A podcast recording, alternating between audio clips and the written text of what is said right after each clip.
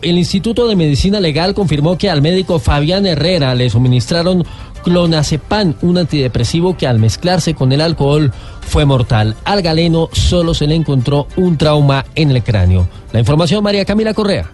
El director del Instituto de Medicina Legal, Carlos Valdés, explicó que el médico Fabián Herrera no tenía antecedentes de ingerir el antidepresivo clonazepam, una sustancia que se suministró vía oral. Bueno, el caso es que se evidenciaron en las historias clínicas que eh, iniciaban los tratamientos en una unidad de cuidado intensivo, pero eh, en el tiempo posterior eh, se, se evidenció que no tenían los medicamentos para continuarlo. Explicó que la manera de muerte fue violenta tipo homicidio. María Camila Correa, Blue Radio.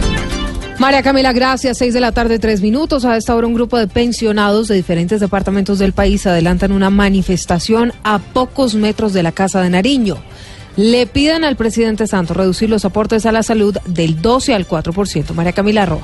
Pensionados de Cauca, Valle del Cauca, Putumayo, Nariño y por supuesto Bogotá hacen presencia hasta ahora al frente, a pocos metros de la Casa de Nariño, exigiéndole al presidente Santos que cumpla una promesa que hizo en la campaña de su reelección en 2014, que baje del 12 al 4% los aportes a la salud.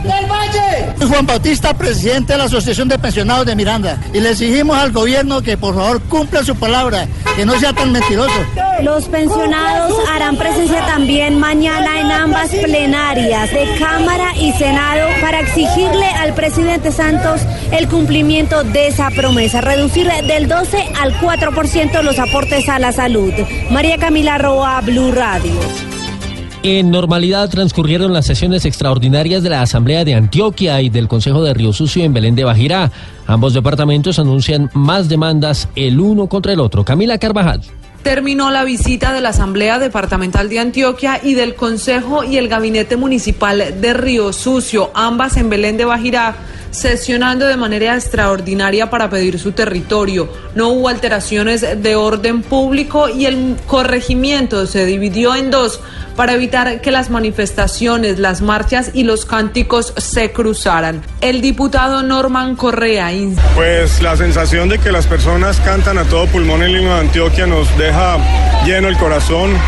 Como sentir la patria antioqueña en este canto de los bajirenses. Entre tanto, el secretario de Gobierno de Río Sucio, Joan Mosquera, anunció demandas para los diputados que llegaron a Belén de Bajirá. Vamos a acudir a todas las instancias judiciales posibles para eh, respetar la soberanía del territorio chocuano. Camila Carvajal, Blue Radio.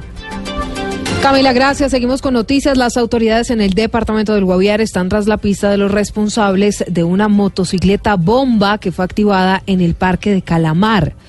Carlos Andrés Pérez. Así es, en las últimas horas fue detonada una motocicleta bomba en pleno parque central del municipio de Calamar, en el departamento del Guaviare. Pese a la explosión, las autoridades no reportan víctimas fatales ni daños materiales de consideración. Al parecer, se trató de una explosión de bajo poder, así lo indicó el coronel Miguel Ángel Botía, comandante de la policía de este departamento una motocicleta marca baja, color negra, había sido adaptada con un artefacto explosivo de bajo poder. Afortunadamente, eh, el reporte que tenemos y la verificación que hemos hecho, no hay personas lesionadas y no hay daños materiales. Pese a que apenas inician las investigaciones correspondientes, las autoridades no descartan que las responsables sean el frente primero de la incidencia de las FARC. Desde Villavicencio, Carlos Andrés Pérez, Blue Radio. 869 mil menores de edad trabajan actualmente en el país. La cifra se redujo 1.3% con respecto al año 2015. Sebastián Vargas. 149 mil niños dejaron de trabajar durante 2016 y regresaron a los colegios. Esa fue la cifra que entregó la ministra de Trabajo, Griselda Restrepo, sobre los avances que ha tenido el país en tratar de eliminar el trabajo infantil. Estábamos en una cifra de 9.1, porcentaje alto que nos angustiaba mucho y el gobierno nacional se ha puesto como meta para el 2018 reducir el trabajo infantil en Colombia 7.9. Es que logramos reducir esa cifra a 7.8. Quiere decir que ya llegamos a la cifra que teníamos planteada para el otro año. Las ciudades de Neiva, Cincelejo y Pasto son las de mayor tasa de trabajo infantil, mientras que la de menor es la ciudad de Manizales. Sebastián Vargas, Blue Radio.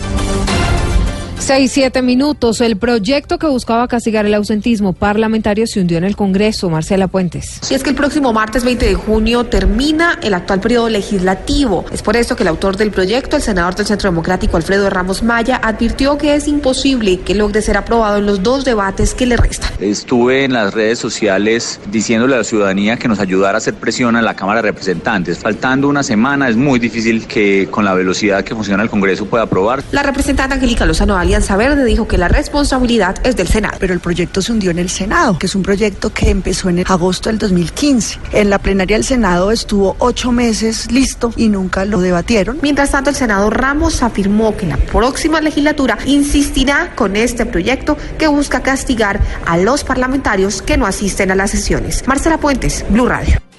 Se agudiza la crisis sociopolítica en Venezuela. Blue Radio informa.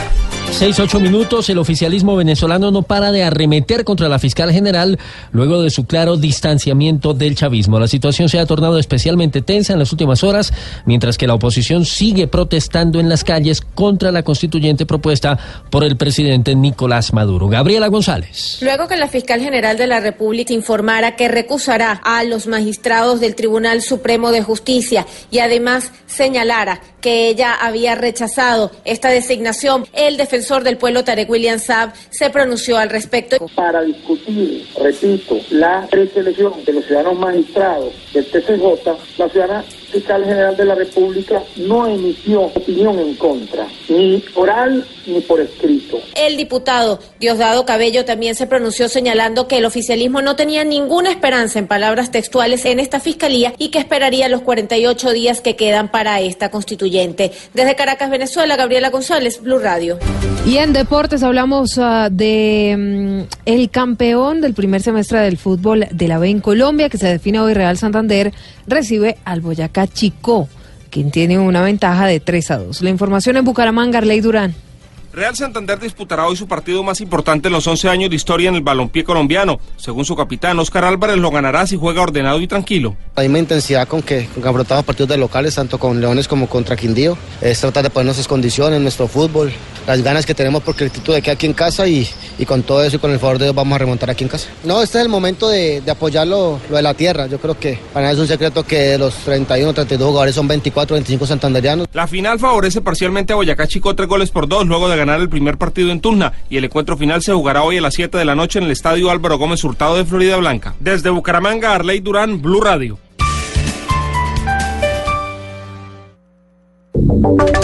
Y ahora en Blue Radio, la información de Bogotá y la región. 6, 10 minutos. La Personería de Bogotá denunció que por la falta de medicamentos e insumos se está poniendo en riesgo la vida de cientos de niños que ingresan a la unidad pediátrica del Hospital El Tunal. La historia, Catalina Vargas. Juan Pablo Contreras, delegado coordinador de veedurías de la Personería Distrital, señaló que luego de una revisión a 36 historias clínicas en la unidad de cuidados intensivos pediátricos del Hospital El Tunal, se encontró que hay una falta grave de medicamentos e insumos, llegando a encontrar casos en los que no se suministró el tratamiento completo por falta de medicamentos. Bueno, el caso es que se evidenciaron en las historias clínicas que eh, iniciaban los tratamientos en una unidad de cuidado intensivo, pero eh, en el tiempo posterior eh, se, se, evidenció que no tenían los medicamentos para continuarlo. Lo más grave del caso es que el hospital ha tenido que dejar de recibir pacientes por falta de insumos, tales como guantes quirúrgicos, tapabocas, elementos médicos como monitores de signos vitales, entre otros. Catalina Vargas, Blue Radio. A esta hora, Blue Radio y Waze le cuentan cómo está la movilidad en Bogotá.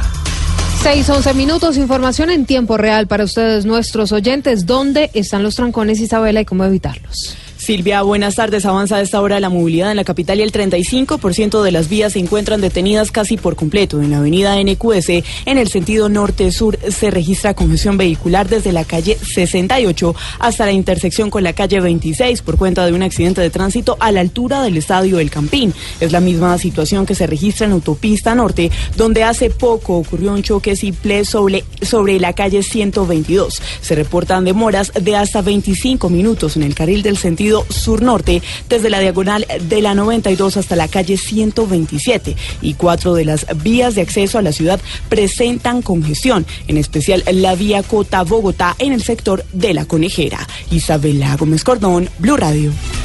Todo en noticias, actualización de estas y otras informaciones en blurradio.com. Continúen con Voz Populi.